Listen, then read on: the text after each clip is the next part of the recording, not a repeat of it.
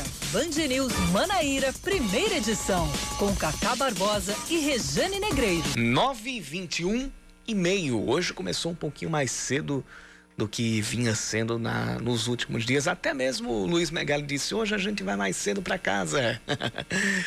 Bom dia para você que está conosco aqui na Band News FM Manaíra, no FM 103.3, no bandnewsfm.com.br e ainda no aplicativo Band Rádios essa voz não é definitivamente a de Cacá Barbosa. Cacá Barbosa vem para a nossa companhia, para os nossos microfones, à tarde, a partir da uma hora, excepcionalmente hoje, mas amanhã volta tudo ao seu horário normal. Às, às cinco da tarde ele estará com Aline Guedes no Band News Manaíra, segunda edição. Eu, Yuri Queiroga, que tô geralmente no segunda edição, vim pro horário da manhã e agora tô ao lado dela, tô ao lado de Rejane Negreiros para comandar a primeira edição de hoje. Tudo bem, Rê? Bom dia para você. Bom dia, tudo bem? Seja sempre muito bem-vindo. Obrigado. A viagem da manhã, porque cada horário é uma viagem, né? A gente sempre gosta de decolar nessa nave com muitas informações. Muito bom dia para você que está com a gente nessa manhã chuvosa, início de semana chuvosa, né? Chuvoso aqui em João Pessoa, mas vamos esquentar com notícia, porque notícia é bom e a gente gosta. Hoje é segunda-feira, 14 de setembro de 2020, e estes são os primeiros destaques da semana.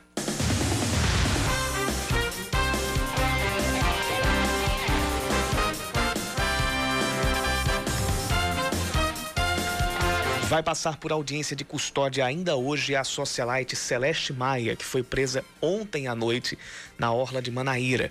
Ela é suspeita de atropelar um casal e atingir outros veículos na Avenida João Maurício, em Manaíra. Segundo PMs da Seatur, que foram chamados para atender a ocorrência, Celeste estava com a habilitação vencida e o carro que ela dirigia, avaliado em 300 mil reais, tinha a documentação atrasada. A blogueira também tinha sinais de embriaguez e se negou a fazer o teste do bafômetro, de acordo com os policiais. Celeste foi levada para a penitenciária feminina Júlia Maranhão. O casal atropelado passa bem. Olha, os leitos de UTI criados durante a pandemia da Covid-19 na Paraíba podem ser desativados caso o governo federal não envie verbas para manutenção das estruturas hospitalares.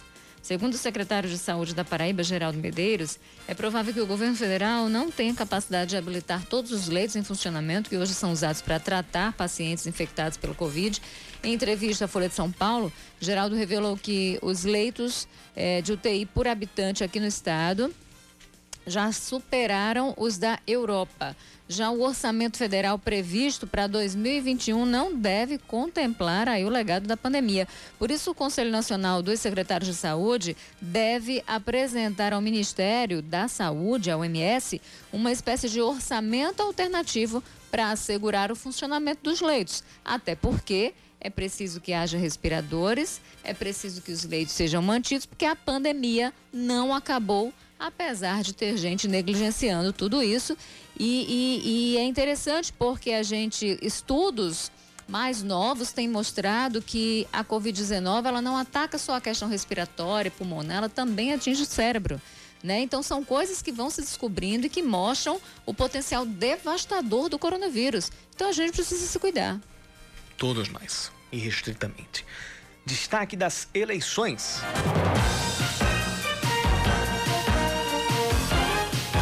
Na Band News FM, eleições 2020. O fim de semana é marcado por convenções em João Pessoa, Campina Grande e outras cidades da Paraíba. Ontem, o Podemos confirmou a pré-candidatura de Ana Cláudia Vital na disputa da Prefeitura de Campina Grande. O nome do vice ainda não foi apresentado. No mesmo dia, o Solidariedade lançou o ex-vice-prefeito de João Pessoa e ex-deputado federal Manuel Júnior como pré-candidato a prefeito de Pedras de Fogo. Manuel Júnior, que já foi prefeito de Pedras de Fogo e vai tentar voltar ao cargo. Já o PSB homologou a pré-candidatura de Márcia Lucena, que vai disputar a reeleição para a prefeitura do Conde. E no sábado, em João Pessoa, o Democratas oficializou o nome de Raoni Mendes, ex-vereador, para a disputa da prefeitura da capital. É, atenção, atenção, nove agências do INSS voltam com os atendimentos presenci presenciais a partir de hoje na Paraíba, porém só vão ser atendidas as demandas com agendamento prévio, né? Sempre no horário corrido das sete da manhã a uma da tarde. O agendamento pode ser feito pelo telefone 135 ou pelo aplicativo Meu INSS. A recomendação é para que os serviços que podem ser feitos de forma remota continuem por lá sem que o contribuinte vá para as agências.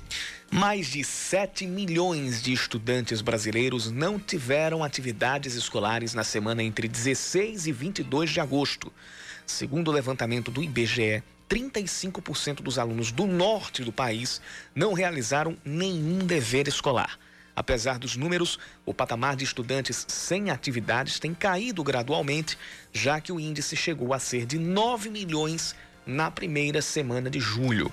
O levantamento é da pesquisa da PNAD Covid-19, que é o braço para este período de, de, de pandemia da PNAD contínua do IBGE, que busca identificar os efeitos da pandemia do coronavírus no mercado de trabalho, na saúde e na vida dos brasileiros. Pois é, com relação a isso, é, é, é, é, muito trágico, né? A gente acabou de ter o Fundeb, o novo Fundeb aprovado permanente, com o maior repasse de recursos gradualmente, né, até 2026, para o Fundo de Manutenção da Educação Básica aqui no Brasil. Mas a gente que já vinha de uma desigualdade educacional absurda, severa, né? A gente consegue ver esse fosso aumentar, se aprofundar ainda mais com a pandemia. Né? Quem está na escola privada, quem tem condição, tem aula, tem aula remota. Quem está na escola pública, a situação já é um pouco mais difícil. Eu tenho relatos aqui de vários alunos que não conseguiram acessar, que estão, quando conseguem, diz, olha, professor, é, professora, eu tenho que cuidar aqui da minha mãe, eu tenho que dar banho aqui na minha, na minha, na, na minha irmã, enfim, afazeres domésticos, porque está dentro de casa, e quando não é isso, é, realmente não tem acesso à internet. Então você aumenta o fosso da desigualdade.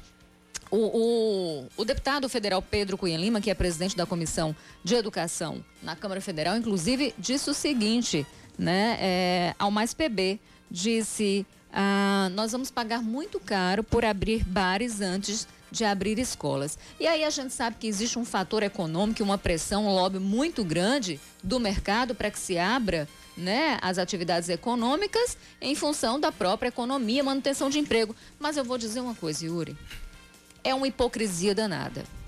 Porque na escola, você abrindo escola, por exemplo, você pode controlar o ambiente. Uhum. Né? Você pode diminuir alunos por turma, você pode fragmentar um intervalo, né? Um terço a cada 10 minutos ou metade a cada 15 minutos, e você vai melhorando ali, né, as condições de distanciamento social na escola, você vai controlando o ambiente para que você não tenha um índice de, de, de, de desigualdade educacional tão alto, né? É. E, e, e shopping você não controla, bar você não controla.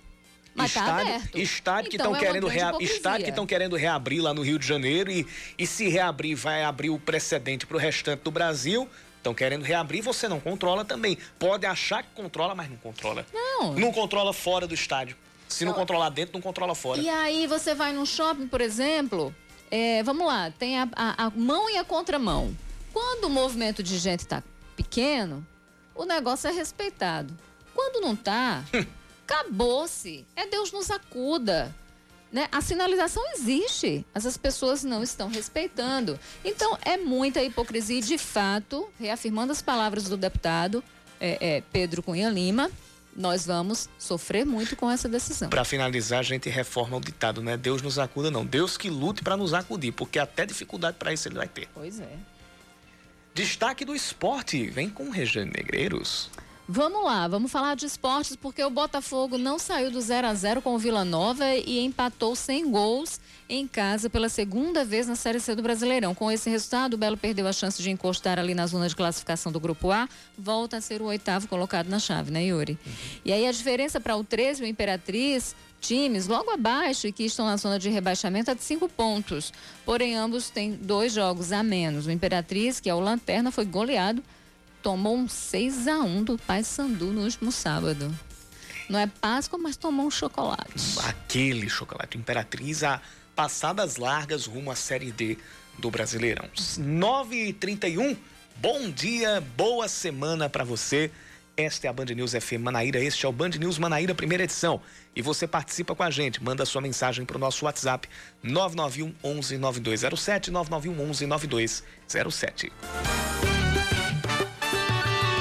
Band News. Tempo. O dia começou com chuva aqui por João Pessoa. Agora o tempo está nublado, parou de chover, mas ainda existe a possibilidade de mais pancadas nesta manhã. Mas, segundo os institutos de meteorologia, a previsão é de que à tarde o tempo melhore. As nuvens desapareçam, o sol volte a brilhar forte e a gente tenha tempo firme até o fim do dia. A mínima hoje foi de 21 graus, agora os termômetros marcam 26 e a máxima deve chegar aos 29 graus. E lá em Campina Grande, Regine? Em Campina, o tempo começou instável, viu? Com garoa. Garoa é ótimo. A nossa neblina. É, com neblina. Em algumas partes da cidade, porém, a tendência é de que a nebulosidade diminua e o tempo fique firme até o fim do dia. A temperatura está subindo e os termômetros agora marcam 25 graus. A mínima foi de 18, a máxima deve chegar aos 28 graus hoje. Para os chegados também, não é nem neblina, tá coriscando Aquela chuvinha fraca. Chuviscando. Chuviscando. Já ouvi curiscando, já ouvi uns outros, umas outras duas terminologias lá do sertão. E é? É, sim. Eu cresci, então, olha, tá caindo um chuvisco, tá chuviscando, que é a chuva bem fininha. pois é, e o tempo bem fechadinho por aqui, né? Eu não sei se, se se ah, a, lembrei, a, película lembrei, é, lembrei tá me tempo. enganando, mas não tá chovendo tá mais nublado. não. Mas não tá chovendo mais não. Tá nublado mesmo, mas não tá chovendo mais não. Lembrei do tempo. Tá sapriscando. Quando, quando, quando começa assim aquela garoinha, aquela neblina, a gente costuma lá no, no interior chamar de sapriscar, o sapricar, o sapriscar. é? tá aí. As Nove... riquezas culturais da nossa, da nossa Paraíba. 933, você participa com a gente. Nosso WhatsApp é o 991 11 9207 e a gente tem o o JB, o JB Artes, lá do Colinas do Sul, mandando mensagem aqui pelo nosso WhatsApp. É, eu vou ouvir o áudio daqui a pouquinho, a gente traz o, o, o áudio do nosso ouvinte no ar. E tem também o Deixa eu pegar aqui o, o, o ouvinte, é o, é o Alexandre, falando do Botafogo. Bom dia, Queiroga e Rejane. O Botafogo é muito ruim, um time caranguejo, não tem lateral esquerdo nem direito, assim fica difícil. Alexandre, fica com a gente, acompanha o Band News Manaíra primeira edição todinho, que lá no final, finalzinho do primeira edição, a gente vai ter a coluna de esportes e a gente vai falar com mais profundidade do Botafogo e também do 13. A gente também tem a participação da ouvinte Célia, que é mãe de um filho com diabetes tipo 1. Semana passada, ela denunciou aqui na Band News FM a falta de fitas para o teste de glicemia, que são entregues à unidade de saúde do Geisel, que é de administração da prefeitura. Segundo ela, já é o 14 dia do mês e até o momento essas fitas ainda não chegaram, Regine. É um direito garantido por lei aos pacientes com diabetes mas que neste caso e provavelmente em outros não está sendo respeitado. Célia é quem está mandando essa mensagem aqui para o nosso WhatsApp 991 11 9207.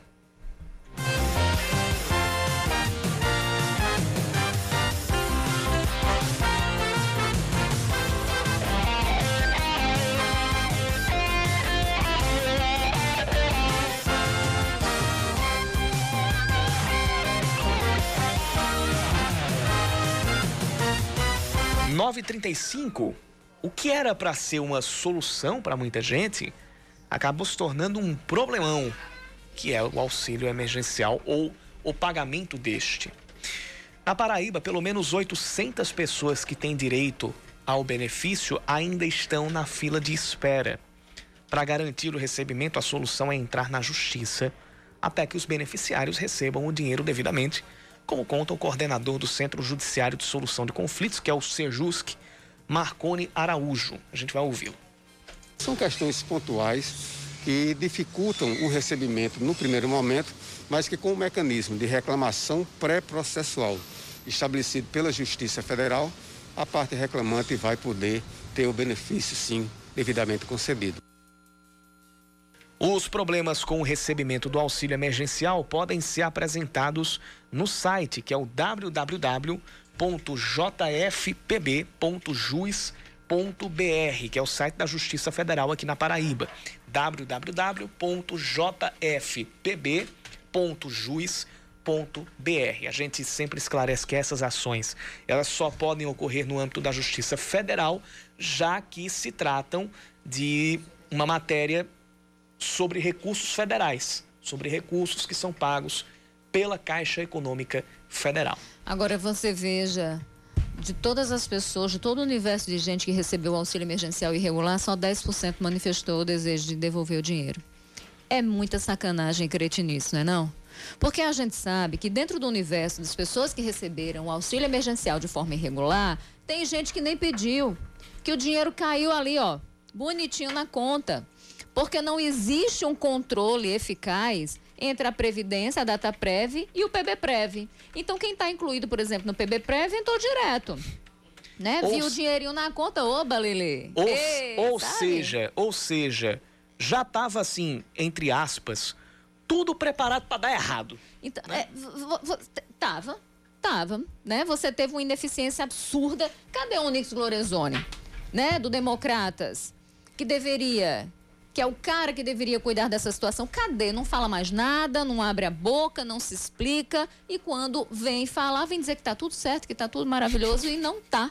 A gente sabe que a Caixa Econômica, a própria DataPrev, teve um trabalho filho da mãe para poder ajeitar tudo isso. É aquela história né, que, que parece é, é, é, é, bem batida. Trocar pneu com carro andando. Nesse caso, trocar os pneus todos com carro andando. Mas eu costumo falar aqui sobre essa história, é, Yuri, que é, muita gente disse: vou dar uma de doido e vou ver se cola. E colou, porque o sistema foi ineficiente, foi incapaz de fazer um cruzamento de dados eficiente quando tem um monte de gente que deveria receber o auxílio emergencial e não conseguiu receber. Aqui na Paraíba, quase mil pessoas que se inscreveram nunca conseguiram receber a primeira parcela. Enquanto isso, rico brincando de pobre, gente com Mercedes na garagem, gente com lancha, com, com isso e com aquilo, recebendo um auxílio emergencial que deveria matar a fome de quem tem fome. E como se, né? não, e, você e ver... como se isso não já fosse tirar a onda com a cara da, da, da, da população que realmente precisa, eles ainda fazem o fa... eles, não todos, mas alguns ainda fazem o favor de tirar ondas. Olha onde é que está o auxílio emergencial. É, teve vereador recebendo, teve filho de político recebendo. Enfim, não basta só pedir desculpa, não tem que devolver o dinheiro. E 90% não, rece... não, não devolveram. Mas além de devolver o dinheiro, tem que pagar criminalmente sim. Uhum. Porque existem vários crimes aí envolvidos nessa, nessa, nessa, nessa sujeirada, porque é uma sujeirada. Demais. Então não adianta você dizer, de gritar que é cidadão de bem, não adianta você gritar que o outro é corrupto, que o juiz é ladrão, que o político é ladrão e você está aqui roubando dinheiro de quem não tem dinheiro. É uma sacanagem, é uma hipocrisia e infelizmente está sendo a cara desse nosso país. E sobre isso, sobre o fato de só na verdade, sobre um dos recortes, né? Porque aqui a gente está falando de várias nuances. Sobre um dos recortes, que é o de 10% dos servidores que receberam benefício indevidamente aqui na Paraíba terem já devolvido o dinheiro, apenas 10%. A gente conversa a partir de agora com o o superintendente da Controladoria Geral da União aqui na Paraíba, o Severino Queiroz, que já está conosco aqui por telefone. Superintendente Severino Queiroz, seja bem-vindo ao Band News Manaíra, primeira edição, mais uma vez. Bom dia para o senhor. Bom dia, bom dia, ouvintes de Band News. Bom dia, Yuri, Regiane Negreiros. Mais um prazer aqui é, estarmos aqui com vocês para é, debater um pouco sobre o auxílio emergencial. Estou à disposição dos senhores. Bom, a gente sabe que a comunicação para que os servidores façam a devolução desses recursos indevidamente pagos, é, ela é feita a partir da, da própria Secretaria de Administração, no caso dos servidores do, do Estado. É, a CGU tem informação se essas, se, se, se, os, se os poderes, o Estado, os municípios, eles nessas comunicações estão estão dando algum prazo para devolução? O próprio governo federal está dando algum prazo a partir da comunicação para que os servidores façam a, a, a, devolução desses recursos? E por que está tendo essa, essa tão baixa quantidade ainda de servidores que fizeram a devolução? Olha, o governo federal ele não fixou um prazo fatal para a devolução. Como o auxílio emergencial se estendeu até dezembro, então a CGU é, está trabalhando com o prazo para a devolução até o pagamento da última parcela. Até porque o, o, a devolução hoje ela pode ser feita é, de forma individualizada a cada parcela recebida indevidamente. Então, o servidor ou a pessoa que recebeu sem, sem fazer jus ao auxílio, ele pode devolver uma parcela por mês para que não fique muito pesada a devolução. Então, ou então pode juntar tudo e fazer a devolução de, de uma só vez. É, em relação às notificações pelo, pelos entes estatais, digamos, prefeituras, câmaras e governo do estado, essa devolução ela se deu, como o volume de pessoas é muito grande, é, em alguns casos ela se deu por meio de, de, é, de da inclusão de mensagens no, no portal do, do, servidor, no caso do governo do estado, é, mensagem de SMS e e-mails. Mas é, vimos que são coisas assim que ficam em abstrato. Então, você, é, uma, uma mensagem direta, se você recebeu indevidamente o auxílio emergencial, é, realize a devolução e regularize sua situação. Mas o que é que acontece? Fica em aberto. Então a pessoa não se sente, ah, fui descoberto que recebi indevidamente. Então ela se sente é, pouco coagida a fazer a devolução. Então, em razão disso, a partir dessa semana, a CGU vai assumir a notificação também dessas pessoas. Então, vou emitir notificação pessoal para essas pessoas e elas vão saber sim, foram descobertas, receberam indevidamente e vão ter que devolver. Severino, bom dia, mas elas sabem que receberam indevidamente. Sabem. O negócio é que a, a, questão é querer ou não devolver. Por isso que eu estava falando aqui no intervalo que a gente sabe que teve um monte de gente, é verdade, que recebeu sem pedir, né? Pela questão da falha no cruzamento dos dados e tudo mais. E esse é um ponto. É, o outro ponto é que recebeu sem pedir, mas não devolveu, porque se você tem um universo de 100 pessoas, 10 devolvem, 90 não, então a gente tem aí intenção, a gente tem aí dolo, a gente tem, a, além da culpa, a gente tem um dolo. Então, por isso que eu dizia que além dessa questão de ter que devolver o dinheiro, tem que pagar criminalmente. Também concordo. Nessa situação, nós tivemos aí três tipos de público, né? Desde que, que o auxílio emergencial foi implantado, que a gente vem noticiando isso. É público CAD único, Bolsa Família e as pessoas do Extra CAD, que são as que solicitaram o auxílio. Em relação à questão da devolução, quando eu digo que as pessoas, óbvio, elas sabem que receberam, porém elas não sabem que foram descobertas descobertas como recebedoras indevidamente do auxílio. Então elas ficam numa situação lá de, de digamos, dar uma de João sem braço, de colar, colou. Então é nesse aspecto que eu digo, ó, elas não têm a, a, certeza de que foram descobertas. Então, mediante o recebimento da notificação da CGU, elas vão ter sim a certeza e vão se sentir coagidas a fazer a devolução. A questão da, da aplicação das penalidades, essa parte vai ficar sob responsabilidade, no caso já está sob responsabilidade do Ministério Público e da Polícia Federal. Então, até quarta-feira dessa semana, a CGU Paraíba vai estar encaminhando a relação das pessoas que já fizeram a devolução para que o Ministério Público adote as providências necessárias, tanto em relação a essas pessoas que devolveram, quanto em relação às que não devolveram. É, o total de devoluções no país hoje chega a 150 milhões de reais. O valor de devoluções da Paraíba chegou a 6 milhões de reais apenas. Então, é, de servidor público, nós tivemos cerca de 49 milhões pagos indevidamente. Então aí você acrescenta mais a questão de empresários, de donos de veículos, donos de embarcação, e com isso a gente estima que chegue a 60 milhões de reais. Por isso os 6 milhões já devolvidos, ele representa cerca de 10% do, do total. E aí tem prazo para isso, né? Porque é aquela história, quem tem fome tem pressa, quem tem sede tem pressa. É, semana passada eu trouxe no programa Primeiro Plano da TV dados de pessoas quase mil pessoas aqui que sequer receberam a primeira parcela, que estão desesperadas. A gente ouviu uns moradores de rua que ficam aqui na frente da rádio, aqui na frente da TV, é, é, Severino, e uma das meninas disse: Olha, eu recebi a primeira parcela, depois as outras foram canceladas e até agora eu não consigo receber. Então, tem um prazo para a devolução desse dinheiro ou não? Olha, o prazo para a devolução, como eu falei inicialmente, ele não foi fixado. Porém, eh, nós estamos trabalhando com prazo para ontem. A questão da devolução, nós vamos até o final do pagamento da última parcela do auxílio, que é dezembro. Então, quem não devolver até dezembro já vai responder às ações penais cabíveis.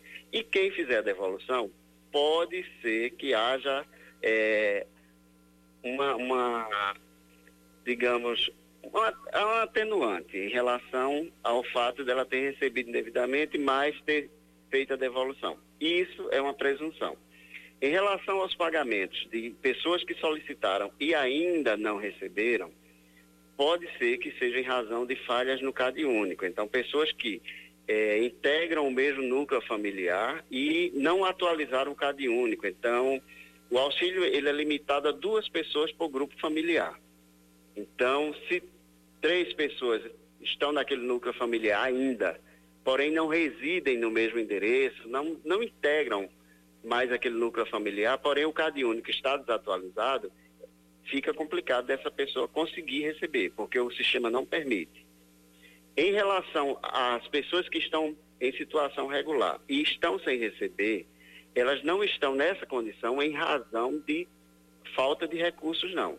Então, o fato de as pessoas não terem devolvido ainda não implica falta de recursos para pagar a outras pessoas que têm o direito, não. Certo? São coisas separadas. Tem aqui um ouvinte já perguntando, uh, o Marcos Menezes, meu auxílio ainda está em análise. Por que que continua assim? O auxílio ainda em análise, ou seja, nem a primeira, nem a primeira parcela ainda foi é, é, foi debitada e foi debitada não, foi creditada e ainda continua naquela demora de sempre. E ainda o Ceará taxista está perguntando o que o governo tem que fazer é, com, com, na verdade, é comentando, o que o governo tem que fazer no caso de não devolução é deixar uma, uma restrição no Ministério da Fazenda, que com tudo que ele for fazer usando o CPF, estará lá, estará lá uma restrição. É o comentário do, do Ceará Taxista. São essas duas participações. Queria que você falasse a respeito desse comentário também dessa pergunta do, do ouvinte sobre o porquê, na situação dele, que deve ser de outros também, o auxílio ainda está em análise. Vamos lá.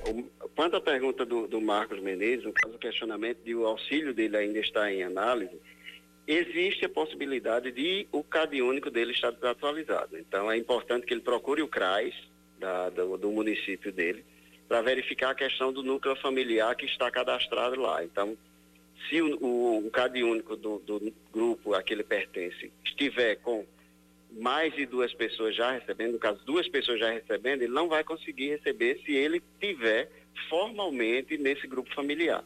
Então, é, é preciso que ele faça a separação do grupo familiar junto ao CRAS. E também ficar acompanhando no, no, no portal da, da DataPrev do Ministério da Cidadania, fazendo a contestação. Quando já se tem duas pessoas recebendo o auxílio emergencial, não se consegue contestar. Então é, é, importante que ele faça essa verificação junto ao CRAS.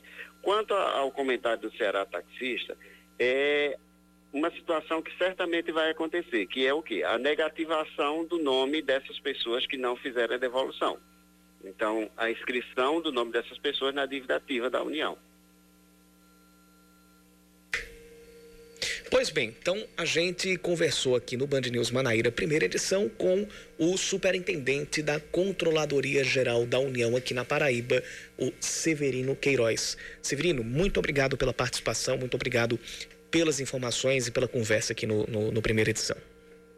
A CGU agradece e continua à disposição de todos e da população em geral. Forte abraço. Um abraço. abraço. 10 para as 10 da manhã, Rejane, e, e aqui já tem dois comentários praticamente na mesma sintonia. Além desse do Ceará Taxista, a gente tem o ouvinte O Souza Neto, ele diz: enquanto a justiça não pegar pesado com essas pessoas, elas não vão devolver. Aí a cobrança já vai para dois entes. Uma é para o Ministério da Fazenda, que é o seguinte: quem não devolver tem que estar tá lá a restrição no, no CPF. E a, e a outra para o Poder Judiciário já para um, um, curto prazo, a gente poderia dizer, é né? que o Poder Judiciário ele precisa ser provocado, ele não pode agir nesse caso aí é, de, de Tem que ser instado. Né? Tem. E aí é, é, preciso que você tenha, inclusive, a própria controladoria, o próprio Ministério Público, por exemplo, né, é, é investigando, abrindo aí um processo, né, é, é, é, pedindo, inclusive, prisão de gente que faz esse tipo de coisa, porque a gente tem que deixar de achar a gente tem que deixar de naturalizar essas coisas e achar que isso não é crime, achar que isso não é roubo. Ou então né? que nada vai ser feito. Porque a, a primeira coisa que acontece aqui, para muitos de nós, e quando eu falo nós, é porque eu me incluo nessa, nessa, nessa galera, é, a gente termina pela descrença, muitas vezes, achando que, ah, isso não vai dar em nada mesmo, então deixa de mão. O que a gente precisa é que a justiça seja mais célere. Exato. Semana passada a gente falava sobre Acho. isso aqui, né, do fato da baixa produtividade do judiciário, da caristia do judiciário. Então, quando você tem relação custo-benefício, a gente precisa do, do, judiciário. É uma instituição extremamente importante. Representa, é um dos pilares da nossa democracia. O judiciário é importante. Mas a gente, quando a gente fala em enxugamento de máquina, quando a gente fala em, em em otimização das ferramentas para que a sociedade ganhe, a gente tem que falar também exatamente dessa ineficiência. Porque o judiciário brasileiro é o mais, é pra, é o mais caro do mundo. O Congresso é o mais caro, é um dos, acho que é o segundo mais caro do mundo, enfim. Então, a gente tem algumas aberrações que precisam ser sanadas. Estão falando agora em reforma administrativa e, pasme, o judiciário ficou de fora, militares ficaram de fora, parlamentares ficaram de fora, mas como assim?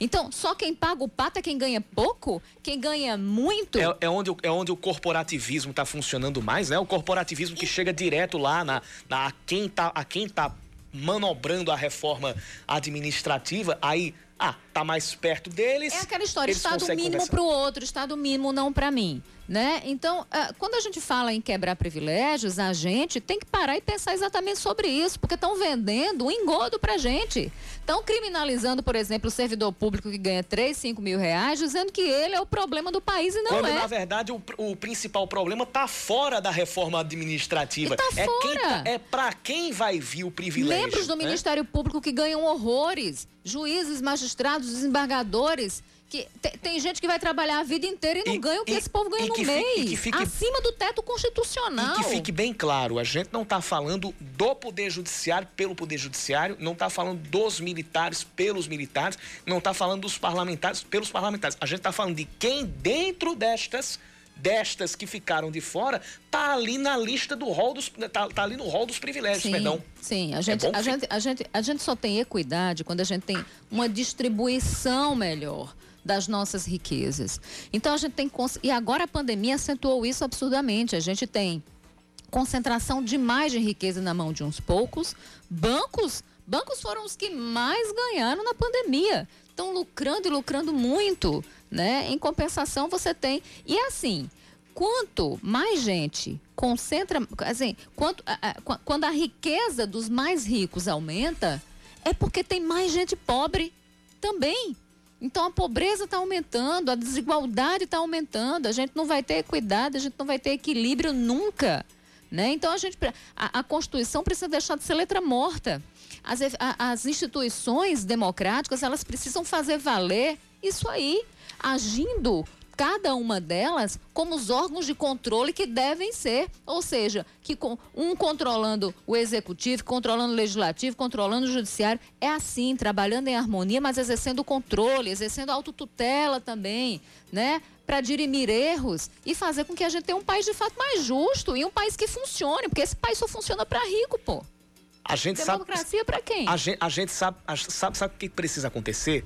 A gente precisa sair do tempo das capitanias hereditárias e do tempo pré-lei áurea. Porque para muita coisa aqui no Brasil, a gente ainda está antes das, das, capitanias hereditárias, ainda está no tempo pré-lei áurea. É por isso. O, o, o, espírito é esse. É por isso que o judiciário precisa ser mais eficiente e célere.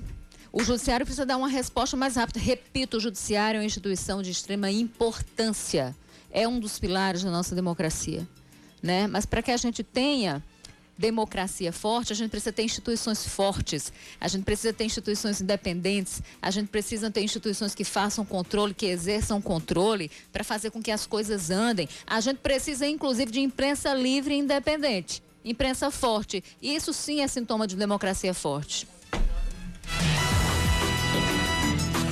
São 9 horas e 56 minutos. A gente muda de assunto e fala agora sobre o caso registrado ontem lá na, na, na orla da capital, uh, que terminou com a, com a prisão da socialite blogueira Celeste Maia, que é suspeita de se envolver uh, em um acidente, de, de, de quase ter atingido uh, ciclistas lá na Orla. E a gente conversa a partir deste momento com o comandante da companhia especializada em apoio ao turista, que é a Seatur, que atendeu a essa ocorrência, o Major Bruno Rodrigues, que já está com a gente aqui na linha. Major Bruno, seja bem-vindo, bom dia para você. É, conta para a gente é, o que é que aconteceu mesmo. As vítimas, elas chegaram a ser a, a, atropeladas. Como é que se desenvolveu esse caso? Bom dia, Major.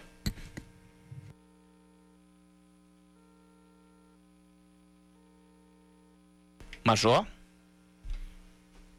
A gente, a gente não tem, a gente ainda está tá sem um contato aqui com o, com o Major Bruno Rodrigues, que é o comandante da, da Seatur. A gente vai tentar é, refazer aqui o contato ah, a gente vai tentar refazer o contato aqui com o comandante, mas o caso ontem foi registrado ali no, por, por, foi, foi, foi à noite mesmo, lá na Avenida João Maurício, lá em, em Manaíra. A gente teve a. Depois desse, desse caso, depois do, do, do, do estupim que foi esse, esse acidente, a, algum, a documentação do carro sendo encontrada e ela não estaria, de acordo com a polícia, é, atualizada, não estaria regular e a própria habilitação da, da, da, da Celeste estaria uh, vencida. A gente está tentando refazer o contato, daqui a pouco a gente volta para trazer mais informações sobre esse, esse acontecido de ontem.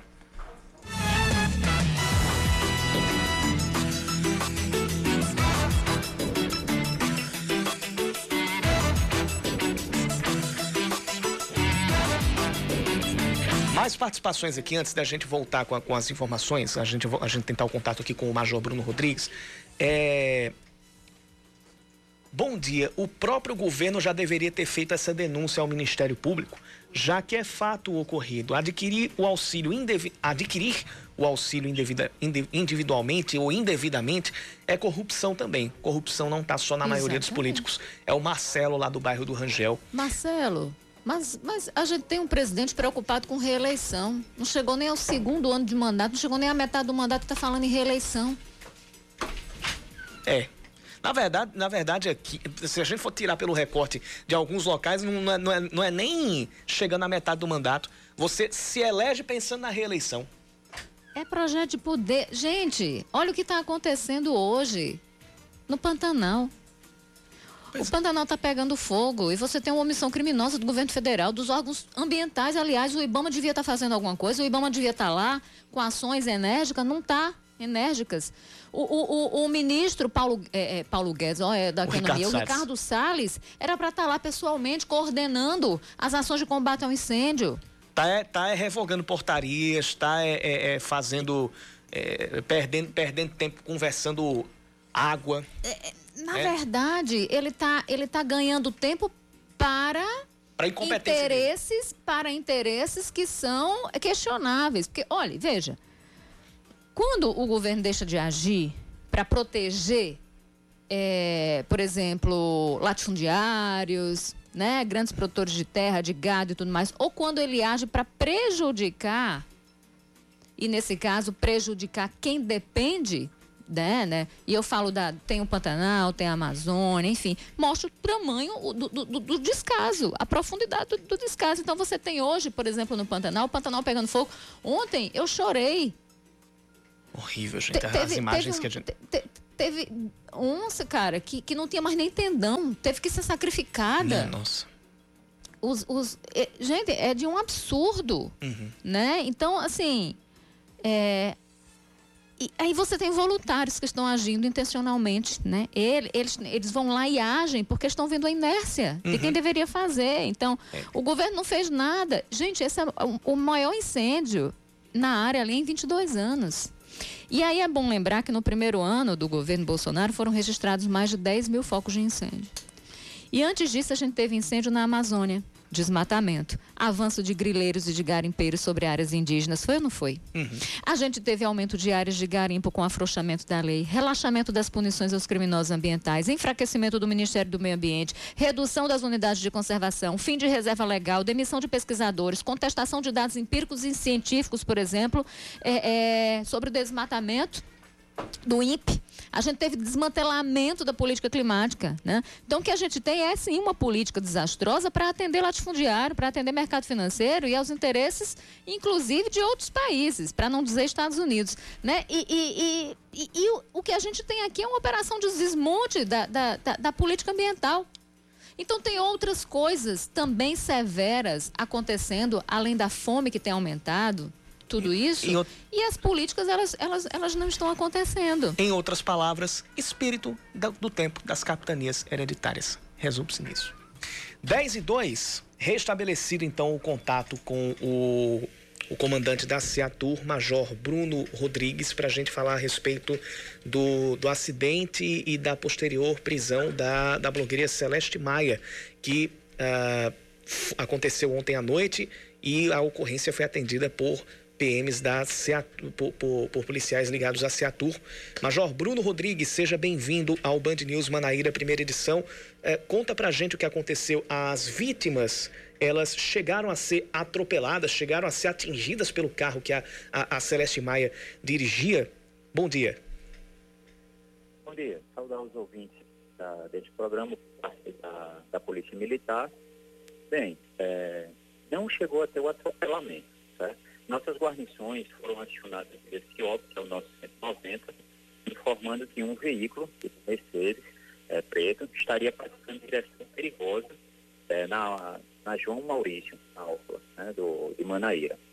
Ao chegar no local, ali próximo a um shopping, no início da Avenida de Figueiredo, o veículo se teria se envolvido num acidente e o- a condutora se encontrava detida pelas vítimas. Era duas pessoas que vinham de bicicleta que, para não serem atropeladas, tiveram que se jogar das bicicletas na calçada, chegando inclusive a se lesionar.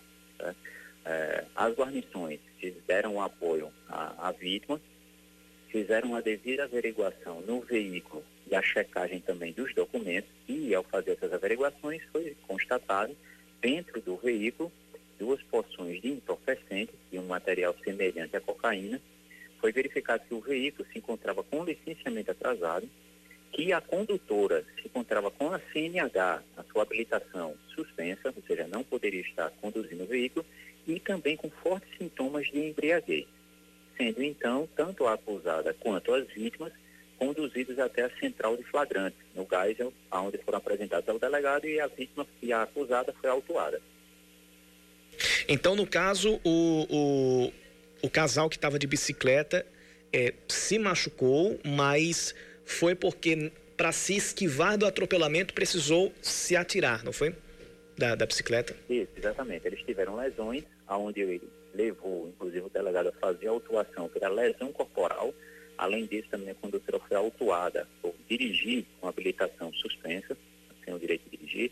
Foi autuada também para- pela direção perigosa, pela embriaguez ao volante e também pela posse de entorpecente. Ela, ela chegou a fazer o, o- o teste do bafômetro ou não?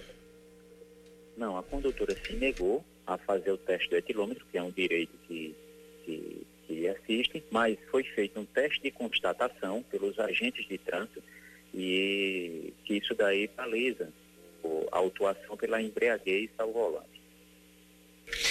Certo. Então a gente conversou aqui no Band News Manaíra, primeira edição, com o comandante da CEATUR, a companhia especializada de apoio ao turista, Major Bruno Rodrigues, que justamente foi, a- foi uma guarnição da CEATUR que atendeu a ocorrência de ontem, o acidente que culminou com a prisão da, da blogueira Celeste Maia. Major Bruno, muito obrigado pela participação. Nós agradecemos e a Polícia Militar está à disposição. Para a gente completar aqui a informação, a audiência de custódia uh, com a, a, Celeste Maia deve acontecer ainda hoje, após a, esse acidente, após a abordagem ao veículo eh, e ser encontrada essa, essa substância eh, semelhante à cocaína, que, que foi eh, citada aí pelo, pelo Major Bruno Rodrigues e todas as outras coisas que já foram citadas, embriaguez ao volante, a, a, documentação do carro atrasada, a habilitação vencida, ela foi levada para a penitenciária feminina Júlia Maranhão. E hoje a gente vai ter a audiência de custódia que vai definir se ela vai responder ao processo em liberdade ou se ela vai continuar presa. Que combo, hein? Pois é. São 10 horas e 6 minutos.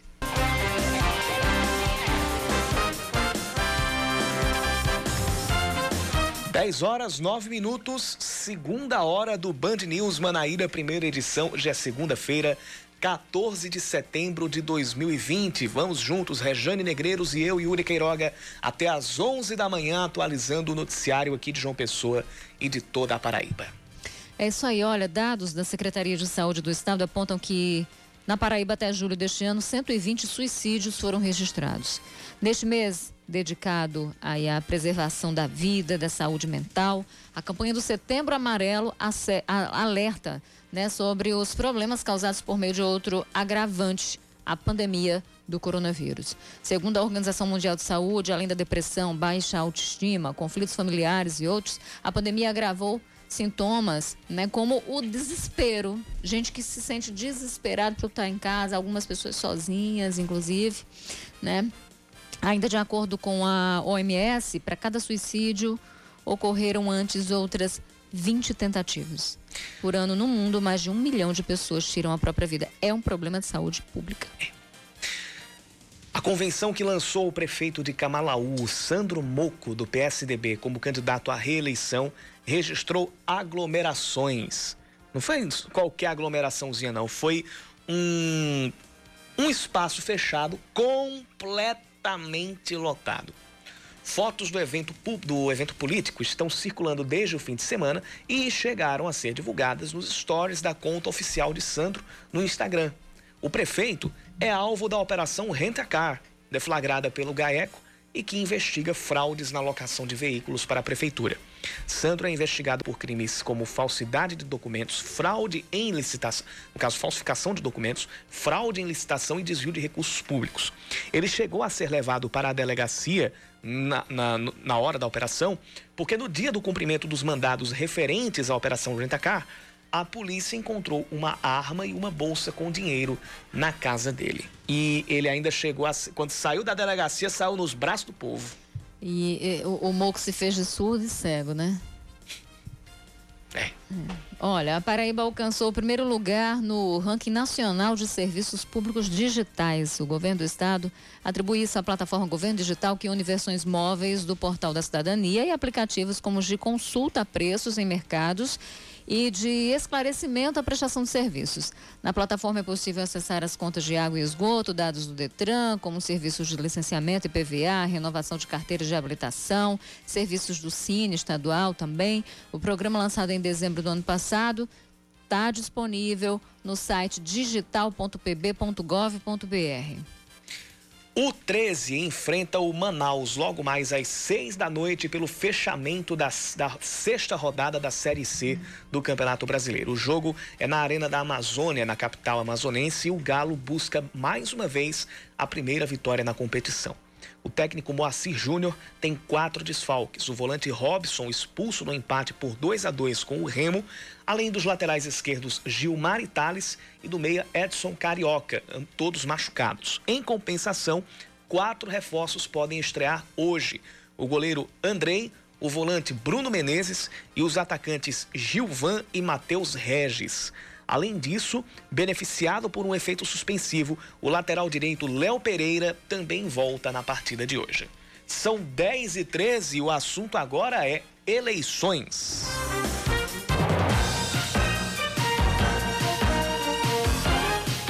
Na Band News FM, eleições 2020.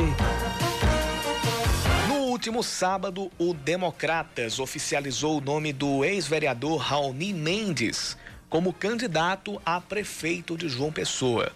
Para compor a disputa na, na, na chapa, também foi anunciado o nome do tenente-coronel da Polícia Militar, Ricardo da Costa Ramalho. Ele será o vice. Foram apresentados também 26 pré-candidatos a vereador. Inclusive, nessa chapa de, de, de Raoni, cogitava-se é, que a composição viria com a Roberto Franca, que vem a ser a, da família do, do, do ex-prefeito Chico Franca, também do, do, do, Neto Franca também, mas foi anunciado o nome de tenente, de, do tenente Ricardo da Costa Ramalho. É interessante. É a segunda chapa que compõe com o militar. Né? A outra é o Nilvan do MDB. Sim. Né? Então você tem uma militarização aí dessas chapas. Claro que isso é estratégico também, que é uma forma né, de se é, chegar ali também e conquistar os votos dos bolsonaristas. Então é uma estratégia de campanha, uma estratégia de jogo. Durante o discurso, Raoni destacou que, caso seja eleito, o mandato será focado na construção do futuro da capital paraibana.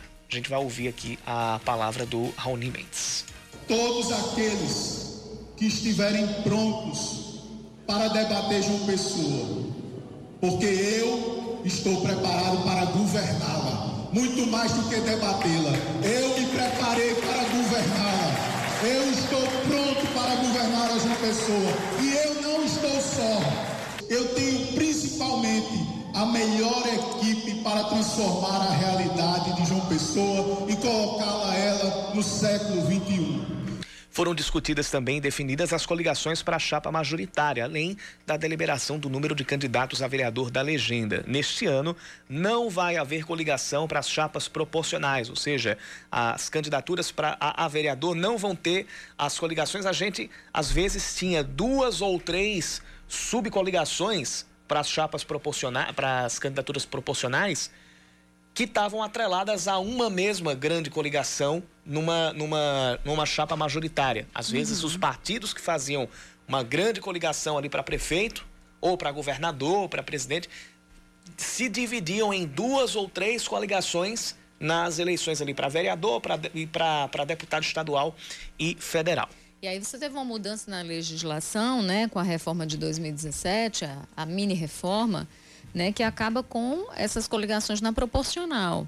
Então, isso dificulta muito para alguns políticos, mas a ideia é diminuir essa fragmentação, porque essa, essa fragmentação diminui ou enfraquece a representatividade. Então, a ideia é exatamente isso. Né? Você diminuir essa fragmentação para que você saiba que seu voto foi para fulano e que fulano de fato foi eleito ali e tal. Enfim, essa é a ideia, né? Mas você sabe que exatamente por conta dessas novas regras, é, é, Yuri, a gente, a tendência mesmo, eu disse, eu disse isso bem antes e eu repito agora porque a gente está vendo isso esse cenário, tendência de pulverização de candidaturas mesmo. É de muita gente colocar o nome para jogo, muitos partidos, porque vai ficar muito mais difícil de eleger bancada né? E os pequenos precisam lançar nomes porque eles agora não têm a muleta dos grandes. Eles também precisam lançar nomes porque do contrário eles sequer vão ter que oferecer, vão ter o que oferecer, não, não tem como oferecer apoio também, né? É, é, a, a, candidatos, então a candidatos à prefeitura. Então é uma forma também de ajudar, inclusive, a tentar é, é, lançar o maior número de gente, porque a dificuldade de fazer bancada agora está muito maior. Por isso que a gente está vendo essa pulverização tão grande. E ainda falando de eleições, o Rede ou a Rede Sustentabilidade anunciou agora há pouco Felipe Leite como pré-candidato a vice na chapa encabeçada pelo advogado Carlos Monteiro na disputa pela Prefeitura de João Pessoa. Felipe é um dos finalistas do processo Procura-se um Prefeito de João Pessoa, que foi criado pela sigla. Ontem à noite, o PV, o partido do prefeito Luciano Cartacho, anunciou a aliança com o PDT. E a arquiteta Mariana Feliciano vai compor chapa com a ex-secretária de saúde, eh, de, de, de, saúde não, de educação, perdão, a ex-secretária de educação da cidade Edilma Freire. Mariana, que é filiada ao PDT, é filha da vice-governadora Lígia Feliciano e também do deputado federal Damião Feliciano, ou para os mais chegados, o doutor Damião. É, e aí você percebe que existe um descolamento né, do PDT com cidadania. Né? É, é... E isso mostra como a dinâmica das eleições municipais é completamente diferente de uma eleição estadual. Né? Completamente. E é interessante, né? Você tem aqui, nós temos hoje na chapa é, PDT-PV, ou PV-PDT, na verdade, porque o PV é a cabeça de chapa, você tem aí uma, uma chapa feminina, né? Que é inédita e tudo mais. É interessante. Mariana, que como você disse, é arquiteto, urbanista e tal. Olha, foi uma baita articulação do PV, viu? Por que, que eu digo isso? É, é, Cartaxo não, não, se aproximou tanto da esquerda como era previsto, né? A gente previa ali um movimento contrário, uhum. né? É, mesmo isolado por boa parte da direita que acabou rompendo a aliança com ele, com o PV, né? É, havia uma paquera ali com o PT, e aí se falava até numa possível composição com o PT.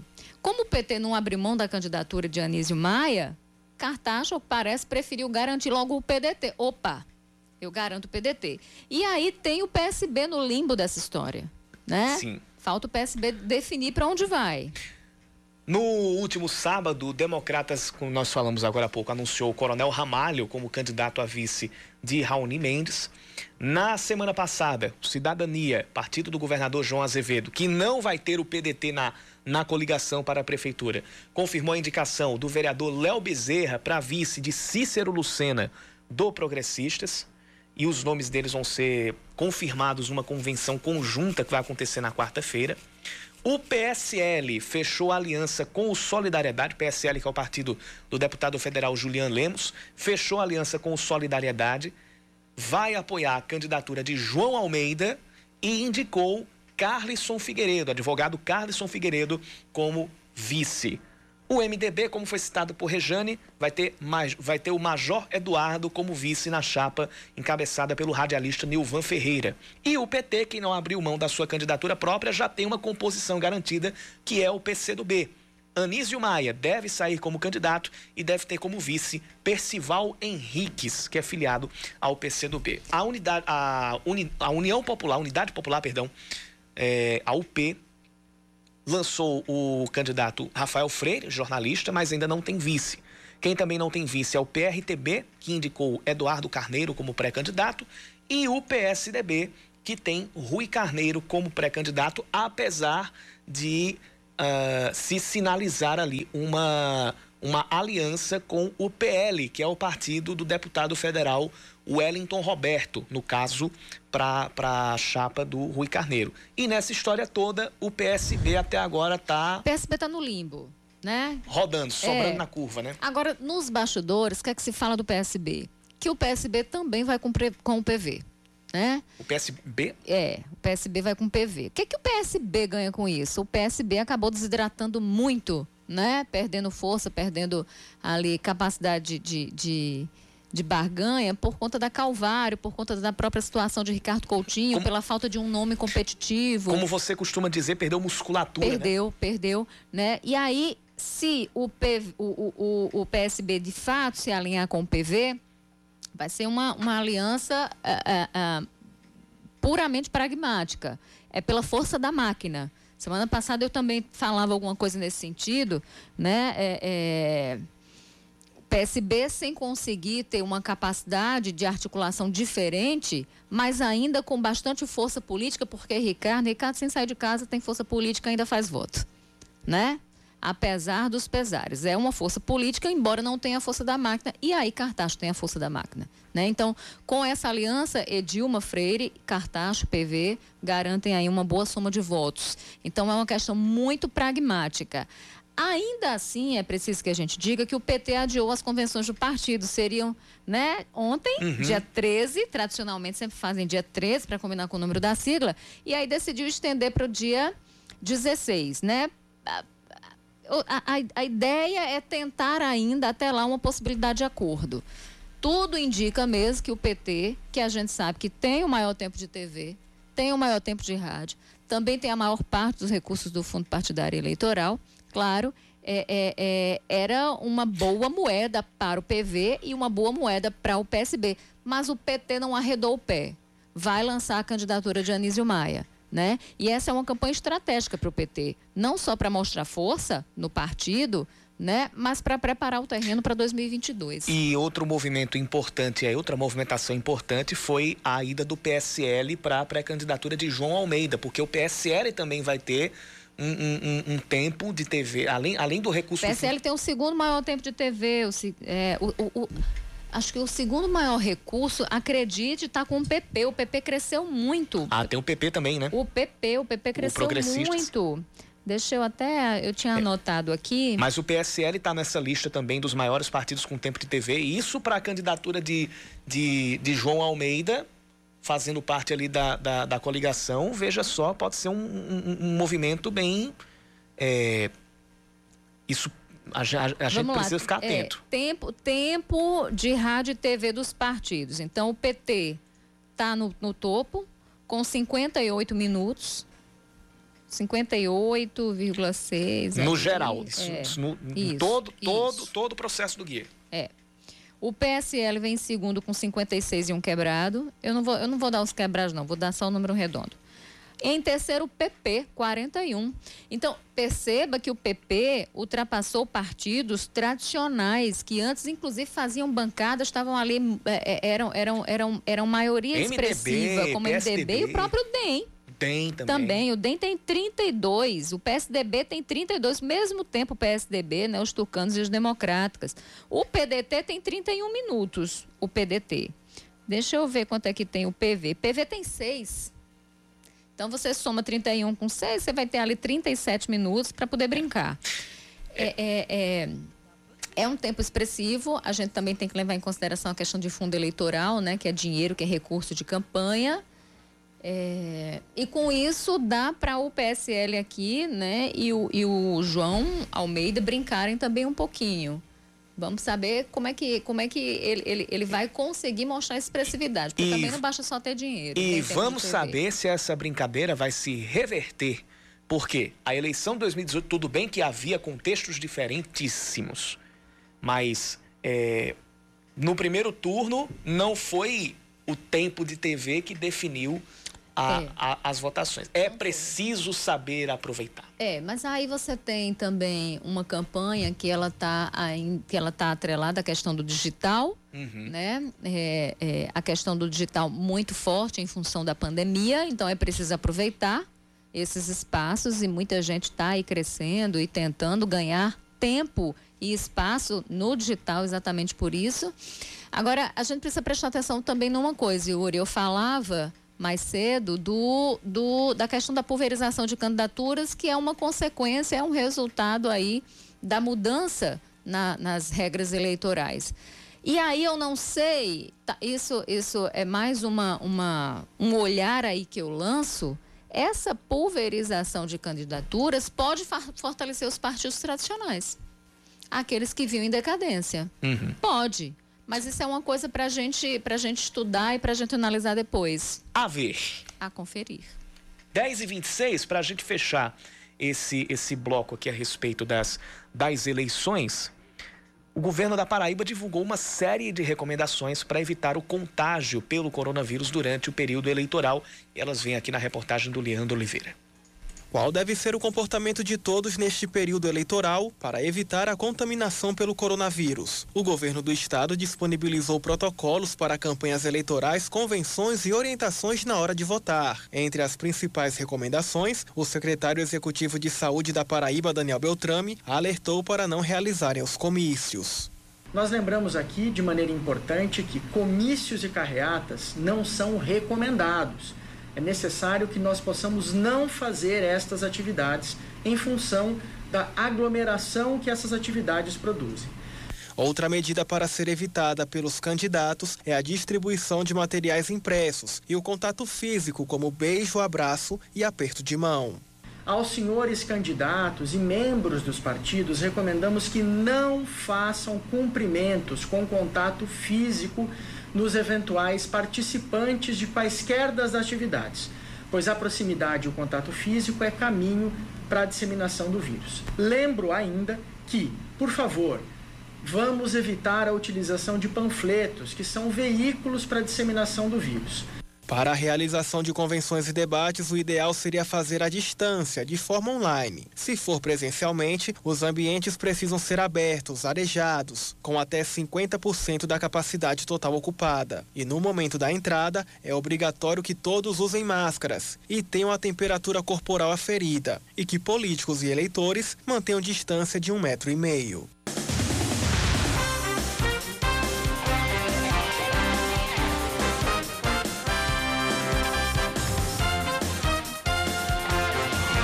Dez e meia, mais 255 novos casos do coronavírus são confirmados pela Secretaria de Saúde do Estado.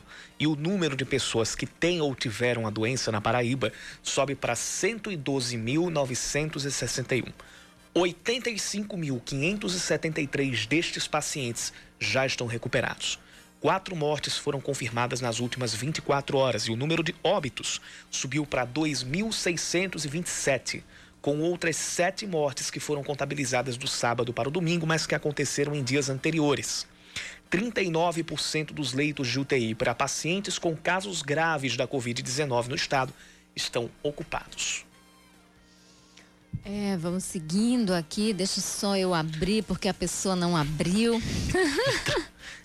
Vamos lá, olha, a ação que investiga o ex-governador Ricardo Coutinho pela morte do ex-diretor de suporte à tecnologia da prefeitura, o Bruno Ernesto, foi arquivada pela Justiça Estadual. O processo foi protocolado em 2015 no Superior Tribunal de Justiça, voltou para a primeira instância no ano passado, quando Ricardo encerrou o mandato, perdeu a prerrogativa de foro. O crime foi em 2012 e a denúncia levantava a hipótese de Bruno Ernesto ter sido vítima de queima de arquivo por causa de informações ligadas à irregularidade do projeto Jampa Digital, aquele que levava internet ali à praia e tudo mais. O parecer do promotor Marcos Antônio da Silva Leite indica, abre aspas, a ausência de indícios de participação do ex-governador Ricardo Vieira Coutinho no evento delituoso, fecha aspas. O presidente Jair Bolsonaro veta parcialmente a proposta que perdoava dívidas tributárias de igrejas do país. A decisão foi publicada no Diário Oficial da União desta segunda-feira. O texto aprovado pelo Congresso Nacional previa para as igrejas três pontos mas o presidente Jair Bolsonaro manteve apenas o que estabelece anistia das multas por não pagamento da contribuição previdenciária. Os outros dois vetados previam a isenção do pagamento da contribuição social sobre o lucro líquido e a anistia das multas recebidas por não pagar esse imposto. De acordo com o governo, a sanção total poderia ferir regras orçamentárias constitucionais. Certo, Bolsonaro. Certo, Bolsonaro. Tinha que ter vetado era tudo. E a gente espera que quando chegar de novo no Congresso, esse Congresso descompromissado com o interesse coletivo em muitas das pautas, né? Uhum. É, Comprometido só ali com, com, com interesse de bancada X, bancada é, Y. Você tem as bancadas, bancada da bala, bancada da... Enfim. É, e a gente espera que lá os vetos sejam mantidos. Né? Olha, o IFPB abre hoje as inscrições para uma seleção com 1.085 vagas em cursos técnicos para o segundo semestre letivo, que é o 2020.2. As inscrições que valem para cursos em três camping da instituição vão até o dia 2 de outubro pela internet. Para se inscrever, o candidato precisa preencher eletronicamente todos os itens do formulário de inscrição e o questionário socioeconômico anexando o histórico escolar ou boletim de desempenho individual do Enem. A seleção vai ser realizada por meio de análise do histórico escolar. O Campinense vence a Picuiense em um jogo treino a uma semana da estreia na Série D do Brasileirão. O time comandado por Givanildo Sales ganhou por 2 a 1 e fechou a intertemporada com três vitórias e uma derrota. Antes, a Raposa tinha feito dois jogos contra o Central de Caruaru, perdendo um por 2 a 0 e vencendo o outro de goleada por 6 a 3. Depois, o rubro-negro goleou o Jaciobá de Alagoas por 5 a 1. O Campinense estreia na Série D neste sábado contra o América de Natal, fora de casa.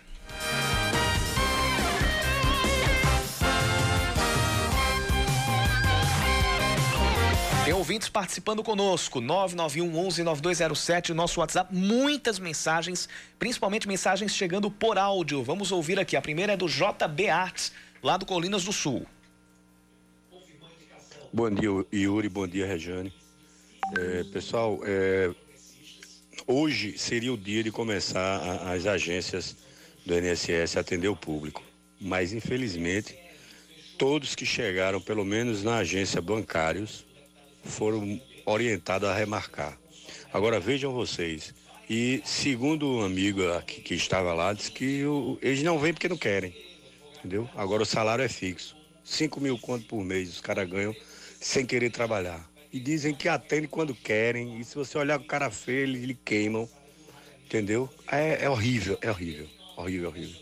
Algo tem que ser feito em relação aos funcionários públicos, principalmente os federais. Infelizmente, o descaso é total para com o nosso povo.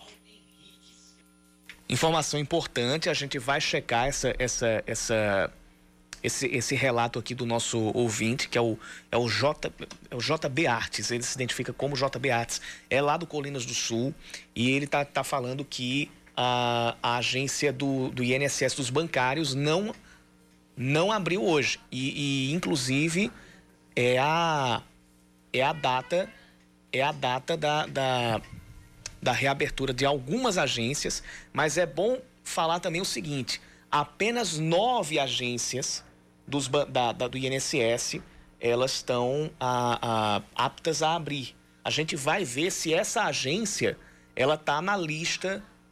Não, a gente vai a gente vai confirmar aqui com a redação se essa agência se essa agência ela está apta a abrir. Porque se não tiver, então pronto, está tá, a Sâmara Gonçalves acaba de confirmar que a agência não tá, não é apta a abrir, porque são apenas, são apenas nove agências. Não são todas as agências de João Pessoa, não são todas as agências em todas as cidades, e a dos bancários é uma das que não abrem hoje, não é, Sâmara? Isso. Bom dia, Yuri. Bom dia, Regiane, a todos os ouvintes da Rádio Band News FM. Apenas. Bom dia. está aberta apenas a agência da, da Dom Pedro I certo? Então, as demais continuam fechadas. Bom, e a... outra, você só pode ser atendido por agendamento. Tá aí. Exatamente. Toda, todas as pessoas que vão, que vão procurar a, a, a, o agendamento lá na, na, nos, no INSS, que vão procurar o atendimento no INSS, precisam agendar pelo 135 e também pelo aplicativo do INSS. Lista das agências que foram abertas. Pedro I, aqui em João Pessoa, e a das cidades de Guarabira, Cabedelo, Sapé, Pedras de Fogo, Bananeiras, Alagoa Grande, Mari e Areia. Então, essa é a, a, a lista divulgada pelo INSS. Então, para que todo mundo fique atento, para ninguém dar viagem perdida e não correr o risco de, de, de, de perder uma manhã lá somente aqui em João Pessoa, somente a, da, a agência do INSS da Avenida Pedro I está apta a funcionar. Qual, quaisquer outras, a dos bancários, por exemplo, não reabriu. Ainda está atendendo só pelo, uh, pelo aplicativo e também pelo Receita Fone, que é o 135.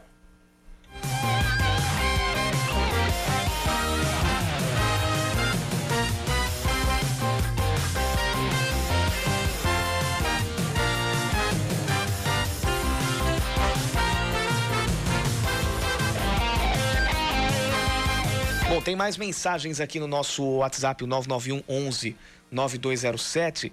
É, o Fabrício, lá do bairro das Indústrias, sobre os ventos, sobre os, os ventos, os vetos, perdão, das dívidas das igrejas. O presidente vetou, mas deu ao Congresso a missão de derrubar o veto. É, Ele vi. disse: se eu fosse derrubar, de, se deputado, eu fosse deputado, eu derrubava. derrubaria o veto. É. Tem isso também. Então ele veta para ficar bem ali na fita mas diz, ó, derrubem, por favor. Ah, o, o, é. o, caba, o Caba faz isso assim na, na caruda. Né? Na cara dura. É, e aí, tendo, tendo como base o histórico, né, de que foi aprovado. Foi aprovado até com, com o voto do PCdoB, acredite. Acredite, acredite se quiser. Foi é. aprovado. E aí, com certeza, é, é, é previsível demais que os vetos serão derrubados né? Vamos brincar com a gente, vamos brincar com o contribuinte, vamos brincar com todos nós. Enquanto isso, quanto é que tá o arroz, hein? Vala-me, Nossa Senhora. Isso aí, isso aí, isso aí, isso é pergunta para se fazer. o mais, segundo Samara Gonçalves, o mais barato, o quilo é? Eu vi o quilo. O quilo 5,79. 5,59 é 5,79, segundo a Samara Gonçalves. o quilo. É. E se fosse só o arroz, estava bom, né? Então você tem ali todos os itens da cesta básica bem mais caros. Então você tem uma, uma a questão da exportação que aumentou bastante. Então falta o produto aqui. Aí você tem ali a interferência da ministra. Como é o nome da ministra? Que é Tereza democrata? Cri- Tereza Tereza Cristina. Nome Cristina. de, de, de personagem de novela, né? Tereza Cristina. É, dizendo que é, é, não vai interferir, mas que a gente não corre risco de desabastecimento. E enquanto isso, minha gente, o maior produtor, o maior produtor de arroz orgânico da América Latina chama-se MST. E o MST continua repassando o preço do arroz a, a, a, a, baixo custo. Ou seja, não aumentou. É a diferença. E a importância né, também é, da- das políticas sociais na questão do combate à fome. Né?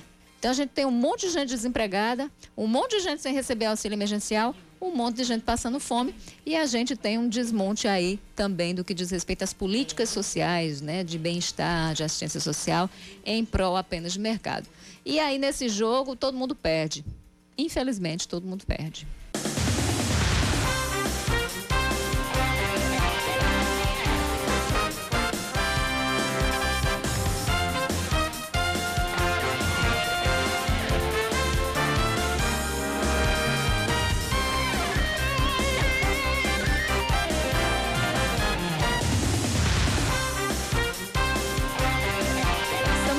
Virou agora 10h47. A gente traz outros destaques para você. A entrega de documentos como passaportes no posto da Polícia Federal no Maneira Shopping vai ser retomada a partir da próxima terça-feira. No mesmo dia, volta a funcionar a Casa da Cidadania. O funcionamento, no entanto, vai ser restrito na primeira fase da reabertura, com horário limitado das 8 da manhã a 1 da tarde. Novos agendamentos para emissão de passaportes podem ser feitos a partir de amanhã às 8 da manhã pelo site da Polícia Federal. O endereço é o www.pf.gov.br. A campanha de vacinação contra a raiva para cães e gatos é retomada hoje com o início dos postos itinerantes em bairros aqui de João Pessoa. O posto fixo do Centro de Zoonoses, que fica na principal dos bancários, vai funcionar de segunda a sexta, das 8 às 11 da manhã e de 1 às 4 da tarde. Cães e gatos devem ser vacinados anualmente, mas se o animal estiver debilitado ou a fêmea estiver gestante, não deve receber a vacina pelo menos naquele momento. A meta é vacinar 80 mil animais. Mais informações podem ser obtidas pelo telefone 3214 3459. 3214 3459. Olha, essa, essa é outra not- notícia triste, né? O Brasil perdeu 4 milhões e 600 mil leitores entre 2015 e 2019. Pesquisa Retratos da Leitura no Brasil, feita pelo Instituto, Instituto Pro Livro, em parceria com o Itaú Cultural, aponta que pouco mais da metade dos brasileiros tem hábitos de leitura, o que equivale a 52% das pessoas. O resultado é 4% menor do que o registrado em 2015, quando esse percentual era de 56%. A média de livros inteiros lidos em um ano foi de 4,2 por pessoa. Os pré-adolescentes entre 11 e 13 de idade são os que mais leem no país. Acho que por causa da escola, né? Da, da obriga- da obrigatoriedade de ler os livros é, é, paradidáticos e tudo mais. Ou não. Bem, a Bíblia foi o livro mais lido e os autores Machado de Assis, Monteiro Lobato e Augusto Cury foram os preferidos do público. Você já leu Machado de Assis? Sim. Desde. Desde a sétima série. É. Era, um, era um, um- um- o, prim- o primeiro livro que eu tive. Era, era como se fosse um livro de bolso. Eu não lembro qual dos títulos era de Machado de Assis, mas era um livro de bolso. É, Monteiro Lobato. Inclusive, Monteiro Lobato é nome de escola Deixa particular lá em perguntar. Souza. E aí, traiu ou não traiu? Pergunta difícil. Até, eu, eu acho que eu vou, eu acho que eu vou para a Eu- segunda encarnação e eu não vou saber em quem eu vou meter a culpa. Eu vi um, um meme que eu achei formidável, né? Era uma conversinha de zap. Um, um- um casalzinho conversando, e aí um perguntou pro outro: E aí, gosta de leitura? Aí o outro fez: Gosto. E aí, traiu ou não traiu? Como que é? Deixa pra lá. Uhum. Né? quem- em quem a gente vai botar É. a culpa? Talvez na segunda encarnação ou terceira a gente tenha a resposta e olhe lá. É, a gente tá falando né, de Capitu, que é a personagem aí do livro Dom Casmurro, de Machado de Assis, super famosa. E aí, no, no livro, Machado de Assis deixa ali o leitor na eterna dúvida, né? Ela traiu ou não traiu Uhum. Bentinho. E aí, Samara? E quem danado sabe? O Atlético de Cajazeiras entra na reta final de preparação para estrear na Série D do Campeonato Brasileiro. O time enfrenta o Globo do Rio Grande do Norte no domingo, às quatro da tarde, no Perpetão, em Cajazeiras. A partida marca o retorno do Trovão Azul do Sertão às competições nacionais após 13 anos. Em 2007, a equipe disputou a Série C e caiu na segunda fase.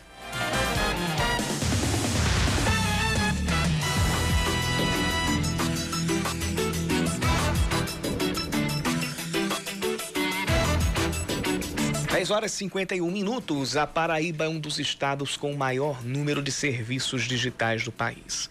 Isso significa que o paraibano consegue tirar dúvidas e ter acesso a serviços com mais facilidade aos disponibilizados, àqueles serviços disponibilizados pelo Estado sem sair de casa. A gente conversa a partir de agora com o presidente da Codata, que é a Companhia de Processamento de Dados da Paraíba, o Guido Giuseppe, que já está conosco aqui por telefone. Guido Giuseppe, seja bem-vindo ao Band News Manaíra, primeira edição de hoje. Ah, quantos serviços são reunidos dentro dessa plataforma Governo Digital, que inclusive é a ela que, que se atribui esse, esse sucesso e essa, esse excelente posicionamento no ranking nacional de serviços digitais. Bom dia, Guido. Bom dia, Yuri. Bom dia, Regiane Negreiro. É um prazer estar aqui é, tentando responder a vocês aqui essa, essas suas perguntas. Vamos lá. É, em relação a, aos serviços digitais, que foi feito agora recentemente, né? Foi feito recentemente agora uma pesquisa para uma coleta de dados para é, em relação ao índice de serviços digitais dos estados, tá certo? E nesse ranking Paraíba ficou em primeiro lugar no, no que diz respeito à oferta de serviço.